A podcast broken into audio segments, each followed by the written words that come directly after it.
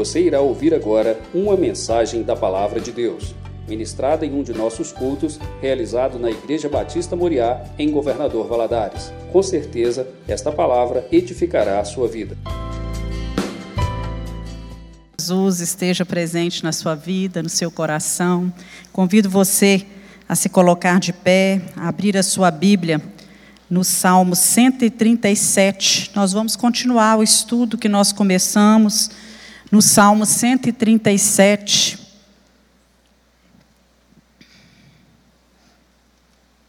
Salmo 37 diz o seguinte: Junto aos rios da Babilônia nos assentamos e choramos, lembrando-nos de Sião. Nos salgueiros que há no meio dela, penduramos as nossas harpas, porque aqueles que nos levaram cativo nos pediam uma canção, e os que nos destruíram, que os alegrássemos, dizendo: Cantai-nos um dos cânticos de Sião. Mas como entoaremos o cântico do Senhor em terra estranha? Se eu me esquecer de ti, ó Jerusalém, esqueça-se a minha destra da, su, da sua destreza.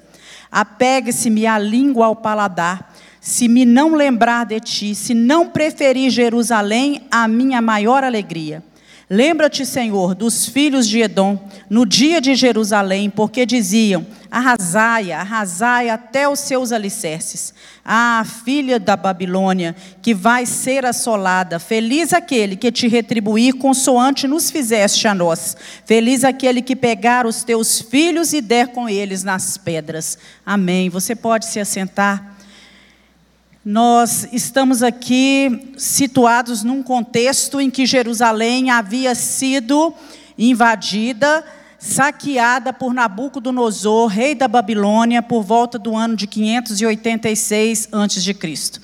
E no último estudo eu narrei, narrei que as jovens foram violentadas, os rapazes foram passados a fio de espada, muitas crianças mortas e o povo de Deus levado cativo para a Babilônia.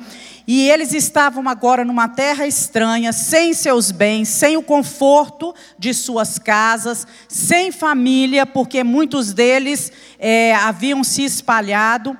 E nesse contexto todo, no meio a isso tudo, o povo da Babilônia pede ao povo de Israel que cante os mesmos cânticos que eles cantavam quando eles estavam em Jerusalém. E isso nos traz à memória o seguinte: que muitas vezes nós também somos assaltados por problemas, por dificuldades, a nossa vida né, fica um pouco estranha, muitas vezes triste, nós nos tornamos amargos, fechados e paramos de cantar em determinados momentos da nossa vida.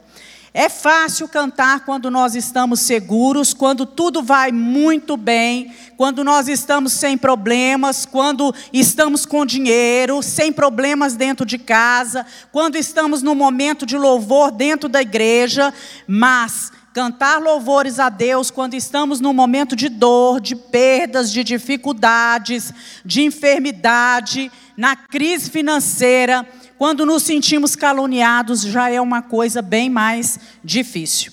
E um dos pontos que nós vimos semana passada é que as perdas da vida, elas são inevitáveis. Todos nós passamos por perdas, mas é preciso saber que nem tudo está perdido e que nenhuma perda é absoluta.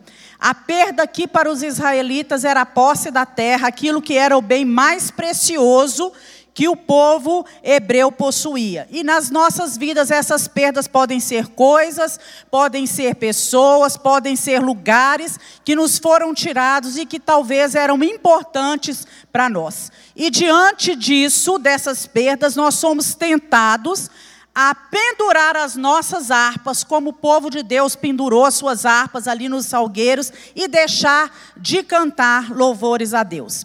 Vimos também que olhar para trás nos tira a perspectiva do futuro. Que as lembranças amargas nas horas difíceis nos tira o ânimo, rouba a nossa alegria e nos leva a cessar o canto. Cessa, cala a nossa voz. Então tem gente que só vive no passado.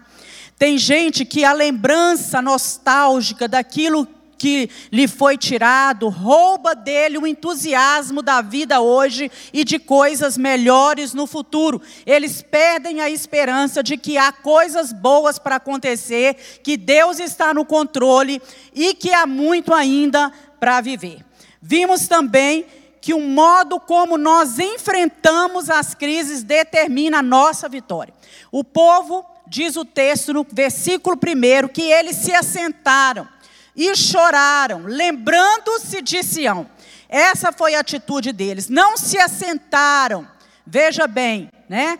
Para formular estratégias, para é, discutir o que eles poderiam é, fazer, para traçar planos de sobrevivências naquela terra num tempo em que Deus já havia falado para eles que era um tempo determinado, que seriam 70 anos. Eles se assentaram para contemplar a tragédia. Para eles não existia mais solução, tudo estava perdido e eles ficaram desanimados, desistiram de lutar e tomaram posse do fracasso admitiram que eram fracassados. E tem gente que não reage diante das dores e perdas da vida. Só vive lamentando, chorando, murmurando, curtindo as suas mágoas. E agora eu gostaria de ver com vocês mais uma, um ponto muito importante que me veio à mente. É que nós precisamos nos desligar psicologicamente das tragédias das perdas, das coisas que nos feriram e que nos marcaram. No versículo 7, eles dizem assim: Lembra-te, Senhor, dos filhos de Edom, no dia de Jerusalém, porque diziam: arrasai arrasai até os seus alicerces, até os seus fundamentos. Já haviam se passado, já havia se passado algum tempo, mas eles ainda estavam presos ao dia da tragédia ao dia da angústia, ao dia da dor que eles viveram. Tudo estava registrado na mente, estava tudo registrado na mente. E eles se lembravam da covardia dos edomitas quando eles fugiam dos babilônicos, os edomitas que eram os descendentes de Saul, o que deveria proteger o povo, porque era um povo meio irmão, né, irmãos. Eles, o que que eles fizeram? né? Eles é, é, é, faziam nas encruzilhadas, eles matavam o povo enquanto o povo fugia e proferiam palavras enquanto perseguiam o povo e matavam o povo. Então essa ferida, depois de anos, ainda estava aberta. O povo não tinha deixado aquela ferida cicatrizar. Por quê? Porque eles estavam sempre lembrando daquilo que foi o mal na vida deles. E quantos de nós também não esquecemos o dia em que nós fomos feridos? O dia em que fomos abandonados, injustiçados, desrespeitados pelo próximo. Hoje tem muita gente presa ao dia em que o marido traiu, ao dia em que o marido saiu de casa, o dia em que o filho né, teve aquela postura que não agradou, o filho é, é, se meteu, se enfiou nos, no mundo das drogas, o dia em que ele sofreu bullying na escola, o dia em que o sócio deu um prejuízo, em que ele teve uma, uma perda financeira, o dia em que alguém morreu né, o dia do acidente, o dia da perda, o dia da destruição. E o passado, ele pode nos influenciar mais do que gostaríamos. Há dores do passado, há traumas, feridas na alma, que demoram a cicatrizar, a sarar. Há traumas que recusam a ir embora e são como fantasmas que vivem atormentando a nossa mente. Agora, em vez de viver olhando para trás, trazendo as lembranças amargas do passado de novo à nossa memória, nós devemos olhar para frente, para o alto, como diz a palavra do Senhor, e pedir a bênção de Deus, pedir a companhia do Senhor. Em vez de so ficar sofrendo com os nossos traumas de infância, com o jeito em que fomos tratados pelos nossos pais, com o jeito em que nós, com as palavras que nos foram proferidas e que muitas vezes nos feriram profundamente, nós devemos reagir É preciso reagir. Somente a graça de Deus, a misericórdia de Deus é que nos dá ânimo para prosseguir nessa situação.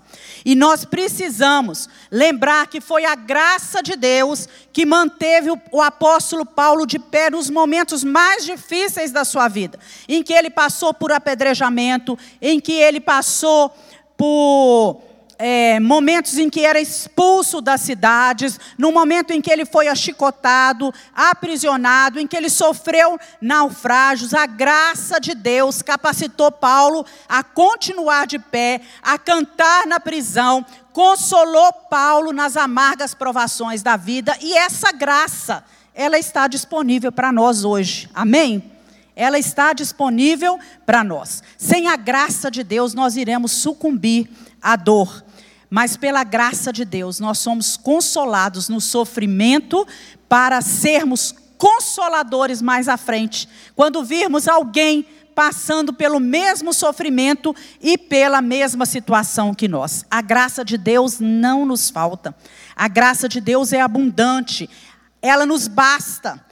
Senhor Jesus disse, Paulo, Deus disse a ele: Paulo, o meu poder se aperfeiçoa na sua fraqueza, a minha graça te basta. E há pessoas que não esquecem tudo que foi dito, né? E, não, e se apega a isso e não consegue se livrar as coisas que lhe foram ditas ou que lhe aconteceram no passado. Guarda tudo na mente e fica remoendo aquilo. Tanto é que o povo fala aqui.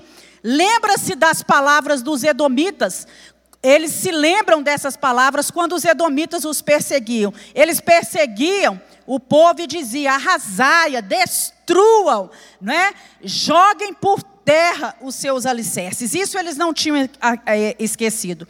E nós precisamos admitir, parar e pensar que nós precisamos de apoio buscar esse apoio. Às vezes, um apoio pastoral, às vezes, um apoio psicológico, o apoio de Deus em todo o tempo, através da oração, através da palavra, através de ouvir a voz de Deus que nos é ministrada em muitas vezes em que nós adentramos na igreja. Então, nós precisamos confiar em Cristo receber dele o apoio e reconhecer que nós também precisamos do apoio de outras pessoas.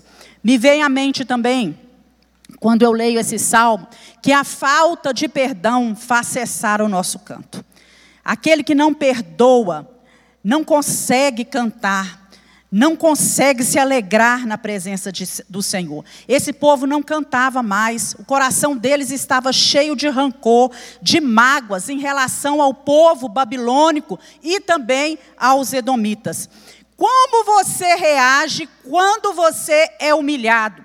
Quando você está passando por injustiças, quando você é incompreendido, quando alguém fala mal de você, quando alguém lhe fere com palavras, você cessa o seu cântico, você pendura as suas harpas. E hoje, muitas pessoas vivem uma espiritualidade somente nos cultos, só na hora dos cultos, nos montes, ou nos congressos, nos acampamentos em que vão. É uma fé circunstancial. Mas o versículo 5 e 9 revela aqui para nós que eles desistiram de cantar porque eles desistiram de perdoar.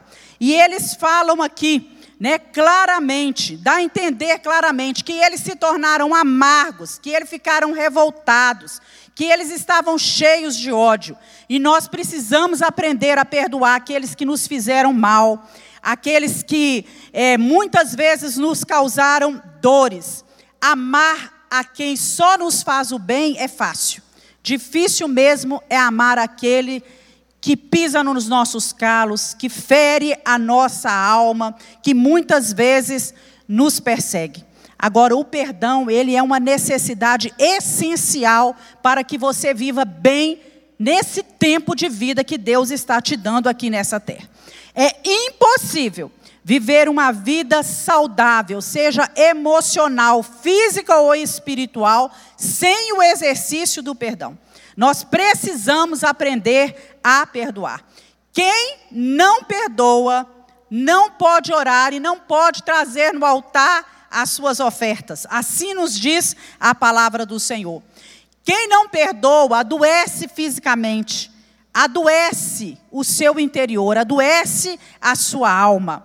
Né? O perdão ela é uma atitude nobre e, ao mesmo tempo, profilática, porque ela nos livra de muitos males, de muitas coisas. Aquele que não perdoa, ele não esquece aquele que lhe fez mal. Não é? Ele só vive lembrando o tempo todo. Ele almoça com a pessoa, ele caminha com a pessoa, ele dorme com aquela pessoa. E nós precisamos entender que a nossa alma precisa ser livre, precisa perdoar para que possa cantar, para que possa exaltar a Deus verdadeiramente, porque o perdão, ele é ponte de reconciliação daquelas relações que são quebradas, daqueles vínculos que foram desfeitos. O perdão é bálsamo para nosso coração, para aqueles que estão machucados, que estão feridos na sua mágoa, e é tempo de perdoar e de pedir perdão. Também me vem à mente que a vingança pertence ao Senhor, ela não cabe a nós. O povo de Israel aqui, quando eles olhavam para o futuro, eles queriam a destruição da Babilônia e dos edomitas. O desejo pelo trágico aqui, né, pela tragédia aqui é inquestionável. Eles falam, né, é, que hás de ser destruída, a filha da Babilônia que vai ser destruída, assolada. Feliz é aquele que te retribuir conforme o que vocês fizeram a nós. Feliz aquele que pegar os teus filhos, olha, olha o intento do coração, e der com os teus filhos na pedra, matar os teus filhos na pedras, nas pedras. E tem gente que vive agendando o dia da desgraça na vida dos outros, vive desejando o mal dos outros.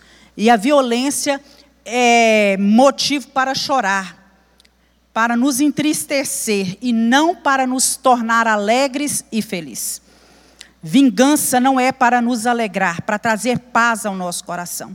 Não é isso que Deus deseja. Vingança não traz felicidade, muito pelo contrário, vingança atrai desgraça na nossa vida. E o povo achava que felizes seriam aqueles que destruíssem o povo da Babilônia, que fizesse mal também para aqueles que tinham feito mal para eles uma inversão de valores.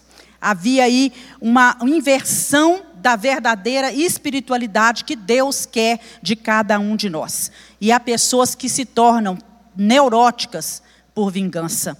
Querem vencer o mal com mal e pagam o ódio com ódio. Né? Desejavam aqui, eu fico assim, impressionada quando eu leio, que eles desejavam até mesmo o mal das crianças daquelas crianças da outra geração que não tinha feito nada com eles. Não foram as crianças que fizeram mal, mal a eles, né? E isso nos lembra de muitas é, chacinas que acontecem, né? Pessoas que tiveram entes queridos e que muitas vezes vão é, famílias que vão brigando e assassinando outros descendentes daquela família por ódio, por vingança, pura violência. E o povo se lembrou de Deus nesse momento aqui e pediu a Deus a oração deles aqui, né? Lembra-te, Senhor, dos filhos de Edom, né? Lembra-te deles, né? Que não é a filha da Babilônia que vai ser assolada. Eles se lembraram de Deus aqui nesse momento para pedir destruição para pedir vingança, para pedir desgraça na vida dos outros. Na verdade, esse povo não conhecia verdadeiramente Deus, nem os atributos de Deus. A, melhor, a maior alegria deles não era Deus. A maior alegria deles era Jerusalém. Eles falam aqui, né, a, é, que a minha língua se apegue ao céu da minha boca. Se eu não me lembrar é, de Jerusalém, se Jerusalém não for a minha maior alegria. Então a alegria deles, verdadeira, não era Deus. A saudade deles aqui não era de Deus, a saudade deles era de Jerusalém. A religiosidade deles não estava ligada, estava ligada somente ao espaço, a Jerusalém. E tem muita gente hoje amarga, rancorosa, que morre pela igreja, morre pela sua seita, morre pela sua religião, mas que não vive para Deus, não vive para o Senhor.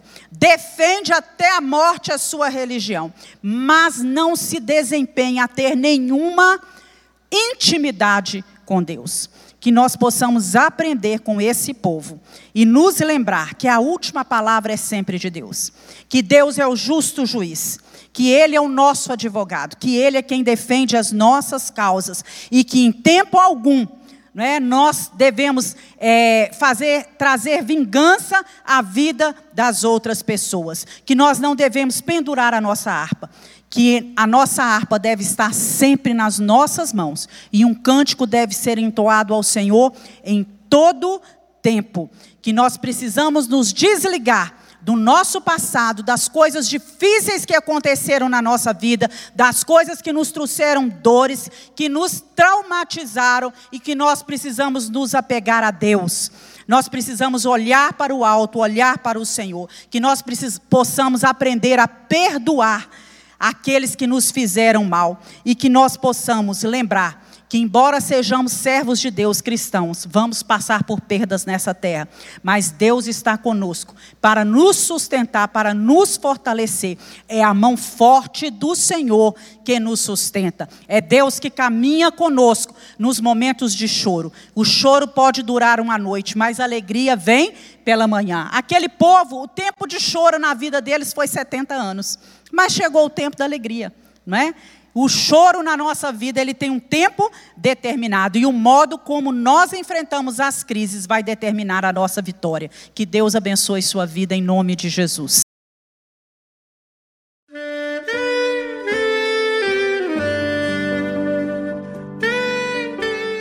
Querido amigo, Deus se interessa por você. Ele conhece as circunstâncias atuais da sua vida. Não hesite em buscá-lo em Jeremias 33, versículo 3, ele nos diz: Clama a mim e responder-te-ei, e anunciar-te-ei coisas grandes e ocultas que não sabes. Esperamos que a mensagem ouvida tenha falado ao seu coração e que você e sua família sejam abençoados pelo Senhor Jesus.